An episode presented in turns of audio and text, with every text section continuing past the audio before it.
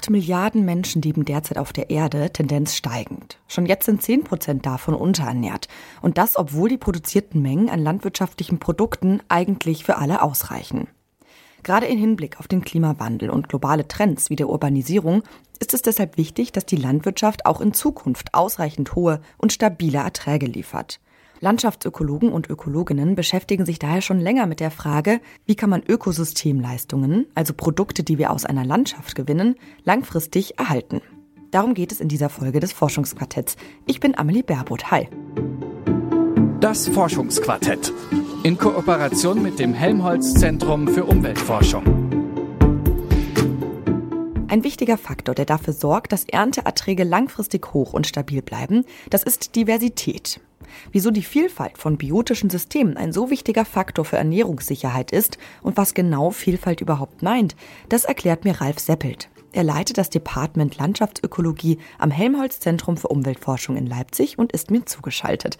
Hallo, Herr Seppelt. Hallo. Eine hohe Vielfalt an Anbaukulturen, die führt dazu, dass ein breiteres Spektrum an Lebensmitteln vorhanden ist und das wiederum sorgt dafür, dass Erträge global stabiler sind. Können Sie diesen Zusammenhang noch mal erklären?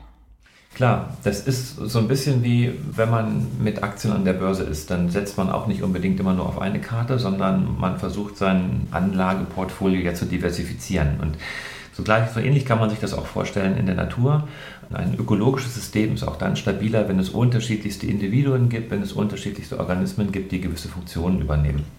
Und das heißt, wenn ich Arten habe, die mehrere Arten habe, die sich zum Beispiel darum kümmern, dass der Bestandesabfall ähm, zersetzt wird und, und wieder zu Nährstoffen gemacht wird. Oder wenn ich wie in der Landwirtschaft unterschiedliche Kulturen habe, die gleichzeitig alle Erträge liefern. Das heißt, ich baue jetzt nicht nur auf Zuckerrüben oder Winterweizen an, sondern ich habe da einen entsprechenden Mix sodass ich gegebenenfalls Ernteausfälle besser kompensieren kann, ähm, sodass ich aber auch letztlich für das Umfeld ein reichhaltiges äh, Portfolio schaffe, sodass ich mehr Arten auch da aufhalten und, und leben können. Mhm.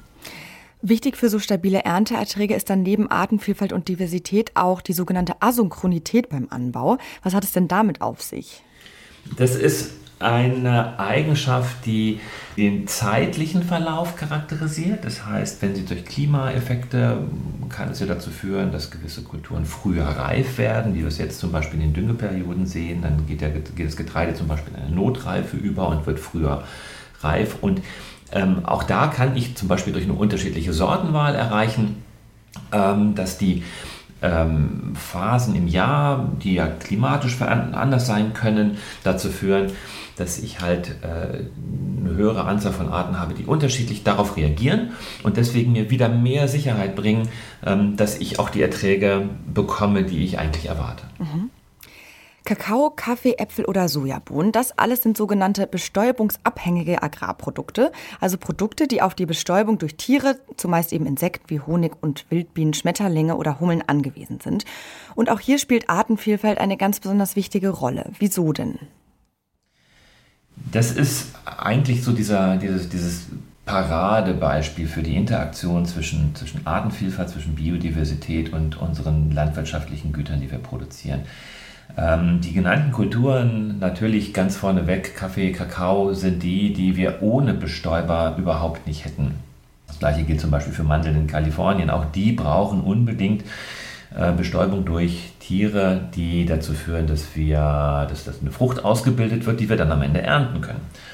Und ähm, die klassische Strategie, die sehr häufig in der integrierten Landwirtschaft gefahren wird, ist, dass wir versuchen, Ernteerträge zu erhöhen, indem wir jetzt äh, mineralische Stickstoffdünger, mehr Energie, mehr Pestizide und ähnliches auf dem Acker ausbringen, einfach um jetzt, jetzt mögliche Störungen auszugleichen und ähm, garantieren, dass diese Erträge hoch sind. Allerdings sind die, haben diese äh, Maßnahmen gleichzeitig auch wieder eine negative Auswirkung auf die, ja, die Insekten und die Bestäuber, die wir auch in der Natur finden. Und insofern ist das ein ziemlich schwieriges ähm, Unterfangen, die dann Kompromiss zu finden, eine intensive Landwirtschaft zu betreiben, aber die nicht so intensiv äh, zu betreiben, dass wir eben mit einem großen Verlust von Bestäubern und ähnlichen äh, und, und, anderen Insekten und, und Tieren äh, rechnen müssen, die uns genau diese Funktion, die wir brauchen, wieder zerstören oder ja, leisten. Genau. Mhm. Welche Auswirkungen hat es denn, wenn es immer weniger Insekten gibt und damit Bestäuberleistungen zurückgehen? Also ich musste da tatsächlich an so einen dystopischen Roman von Maya Lund denken, wo die Menschen per Hand mit kleinen Pinseln die Bäume bestäuben, weil es keine Insekten mehr gibt. Davon gibt es auch Fotos tatsächlich in, in, in China, wo das gemacht wird. Ähm, ähm, und äh, es ist ja auch tatsächlich so, dass in Kalifornien, das hatte ich gerade erwähnt, bei der Mandelernte ähm, es schon mittlerweile so ist, dass die Imker ihren Haupt, äh, ihre Haupteinnahmequelle dadurch äh, haben, dass sie ihre Bienenstöcke zum Bestäuben nach Kalifornien fahren und dann entsprechend der Vegetationszeit dann von ja, Süden nach Norden, Norden nach Süden, also durch das Land ziehen, um da die Bestäubung ähm, zu gewährleisten und nicht unbedingt von dem Verkauf und von der Produktion von Honig. Also ja, das ist etwas, was wir nicht riskieren dürfen zu verlieren. Ähm, es ist eine Funktion im Ökosystem, die es ohne Ende kompliziert macht, sie technisch zu substituieren. Es gibt den einen oder anderen Versuch, Bestäubungsroboter zu entwickeln. Das ist sicherlich irgendwann mal möglich, aber die Natur liefert es uns einfach for free. Und ähm, das ist also an der Stelle einfach viel, viel einfacher. Und wie gesagt, Bestäubung ist halt ein, ein, ein Paradebeispiel dafür. Das versteht jeder. Mit Blüten und Bienen hat man in irgendeiner Form mal Kontakt gehabt. Aber es gibt noch viel, viel mehr von diesen Wechselwirkungen, auf die wir bauen. Destruenten, also das, das, das äh, Verarbeiten von Bestandesabfall, von Biomasse zu nahrhaften Boden, Bodenfruchtbarkeit ähm, sind Wechselwirkungen, auf die wir bauen. Und ähm, da, das ist einfach ein sehr sensibles System und ähm, ich bin in den Gesprächen auch mit Landwirten dann immer wieder ähm, sehr erfreut, wenn die uns sagen, das wissen wir auch alles und wir wollen das gerne so bewirtschaften, das, aber wir stecken auch in den entsprechenden ökonomischen Produktionszwängen drin. Jetzt ähm, genau haben wir viel darüber gesprochen, wie man die Produktion von Lebensmitteln erhalten und steigern kann. Und was Sie auch schon angesprochen haben, ist dieses Paradox, dass der Wunsch nach Produktionssteigerung oft in so einer intensiveren Bewirtschaftung resultiert. Und da werden dann wiederum nicht auf die Punkte geachtet, die wir gerade besprochen haben, die eben wichtig sind. Also Biodiversität, äh, die nötig ist, um Landwirtschaft sicher zu betreiben zu können, die wird dadurch dann zerstört. Ähm, wir hatten schon das Beispiel Bestäubung, aber vielleicht können wir trotzdem noch mal darüber sprechen, wo da das Problem liegt. Eine der, der sehr, sehr berühmten Studien, die vor ein paar Jahren durch die Presse gegangen ist, ist ja diese ähm, Studie des Entomologischen Vereins in Krefeld, ähm, die gezeigt hat, dass die Biomasse von Insekten in den letzten 20 Jahren fast um 75 Prozent zurückgegangen ist. Also, ähm, und dann gibt es das andere sehr plakative Beispiel, was halt sagt, dass jetzt, auf, wenn Sie mit dem Auto durch die Landschaft fahren, Sie nicht mehr so viele Insekten auf der, auf der Windschutzscheibe haben. Also das sind alles so die, die sagen wir, Muster, die man, ähm, die man sieht, um zu erkennen, dass es tatsächlich einen massiven Rückgang gibt an den ähm, helfenden Tieren, die äh, wir da in unserer Natur haben. Und die, die Empfehlungen, die, die es dazu gibt, um das zu vermeiden, um das aufzuhalten und um das vielleicht auch wieder umzukehren, die liegen eigentlich auf dem Tisch. Eine etwas kleiner, kleinräumig strukturierte Landwirtschaft, äh, ein weniger, ein geringerer Einsatz von, von Pestiziden, von chemikalischen äh, entsprechenden Mitteln, geringerer, äh, geringer Intensität der Düngung. Das ist alles da, ähm, das ist alles bekannt und das Problem sind tatsächlich die ökonomischen und politischen Strukturen, das wirklich so umzuwandeln. Und ähm, da ja, haben wir vor allen Dingen hier in Europa sicherlich ein großes Problem, weil wir da die Landschaften schon ein bisschen an ihrem Produktionsmaximum fahren. Mhm. Das ist dann vielleicht auch schon direkt zu meiner nächsten Frage. Wo müsste man denn ansetzen, um so ein Bewusstsein für eine sichere Landwirtschaft zu schaffen, bei der ja dann vielleicht auch Biodiversität im Fokus steht?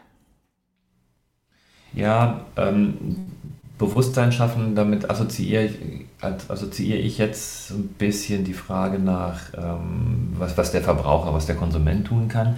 Ähm, natürlich gibt es da tausend Möglichkeiten, in denen man sich, in denen man da agieren kann. Und eins der, der, der Paradeantworten, die jetzt jeder erwartet, die kommt natürlich auch, dass ein geringerer Fleischkonsum natürlich ein, ein großer Vorteil ist, weil wir an der Stelle deutlich machen müssen, dass Ähm, vieles das, was wir an landwirtschaftlichen Produkten auch vom Acker ähm, nehmen, erstmal in die, äh, in die Ernährung und in die Zucht von, von, von Tieren geht und nicht unbedingt direkt bei uns auf dem Teller landet.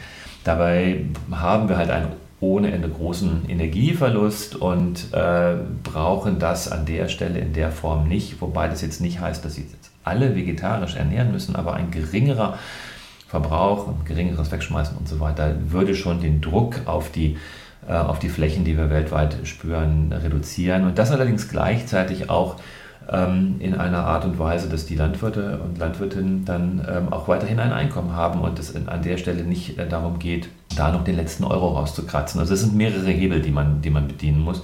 Und einer der größten Hebel, den hat jetzt leider auch die EU-Kommission mit, äh, mit den nächsten sieben Jahren der EU Common Agricultural Policy, also der Agrarförderung, leider verpasst, indem weiterhin Flächen subventioniert werden.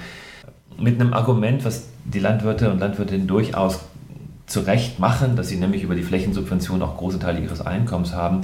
Aber ähm, das fördert auf der anderen Seite natürlich auch eine großindustrielle Landwirtschaft, die an der Stelle falsch ist. Also das ist ein sehr, sehr umfängliches Thema und ich möchte hier an der Stelle eigentlich nicht die eine Pauschalantwort geben. Ähm, aber das heißt auf der anderen Seite auch, dass es unheimlich viele Möglichkeiten gibt, was zu tun. Und man muss da nicht wie das Kaninchen vor der Schlange sitzen und sagen, oh, ich darf jetzt gar kein Fleisch mehr essen.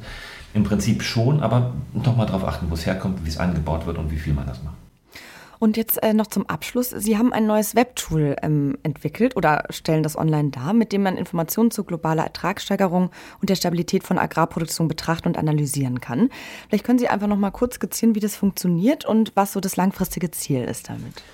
Ähm, ja, das, das ist eine von den, von den Ergebnissen, die in dem Zusammenhang, die wir gerade besprochen haben, nochmal ja, letztlich kundenfreundlich dargestellt wird. Was wir machen, ist, dass wir die aktuellen Produktionsdaten der Landwirtschaft global, so wie sie die FAO, also die Weltagrar, ähm, Organisation dokumentiert, jedes Jahr in ihrer Datenbank neu aktualisiert, dass wir die hernehmen und genau bezüglich der Fragen, die wir jetzt diskutiert haben, auswerten. Also wo haben wir mittlerweile schon Produktionsmaxima erreicht? Das heißt, wo nimmt die Steigerung der, der, der landwirtschaftlichen Produktion mittlerweile nicht mehr so schnell zu wie früher? Wie, wie stabil ist die Produktion unterschiedlicher Kulturen? Und das kann man sich halt für jedes Land anschauen, als auch für jede Kultur anschauen. Wir haben die Länder analysiert, die 99 Prozent zur Flächenproduktion beitragen, als auch die Kulturen, die relevant sind. Naja, und dann kann man sich da so ein paar Experimente angucken und ein paar ähm, Fragen sich vielleicht auch beantworten. Also wie gehen einzelne Länder eigentlich mit GMO-Politiken vor und, und hilft es zum Beispiel, die Maisproduktion noch weiter nach hinten zu schieben oder nicht? Mhm. Wie wichtig Diversität ist, um hohe Erträge von Lebensmittelproduktionen und damit auch langfristig die globale Ernährung aller Menschen zu sichern, darüber habe ich mit Professor Ralf Seppelt gesprochen. Er leitet das Department Landschaftsökologie am Helmholtz Zentrum für Umweltforschung in Leipzig. Vielen Dank für das Gespräch. Danke, bitteschön. Wenn euch das Thema noch weiter interessiert, dann hört doch auch mal gern rein in eine ältere Folge des Forschungsquartetts. Die heißt Landschaftsökologie, die Grenzen des Wachstums. Da haben wir nämlich schon mal mit Ralf Seppelt gesprochen. Die findet ihr im Podcatcher eurer Wahl oder auf unserer Website detektor.fm, wie alle Folgen des Forschungsquartetts. Viel Spaß beim Anhören, hinterlasst doch gern ein Abo. Ich bin Amelie Baerwood und sage bis nächsten Donnerstag. Das Forschungsquartett in Kooperation mit dem Helmholtz Zentrum für Umweltforschung.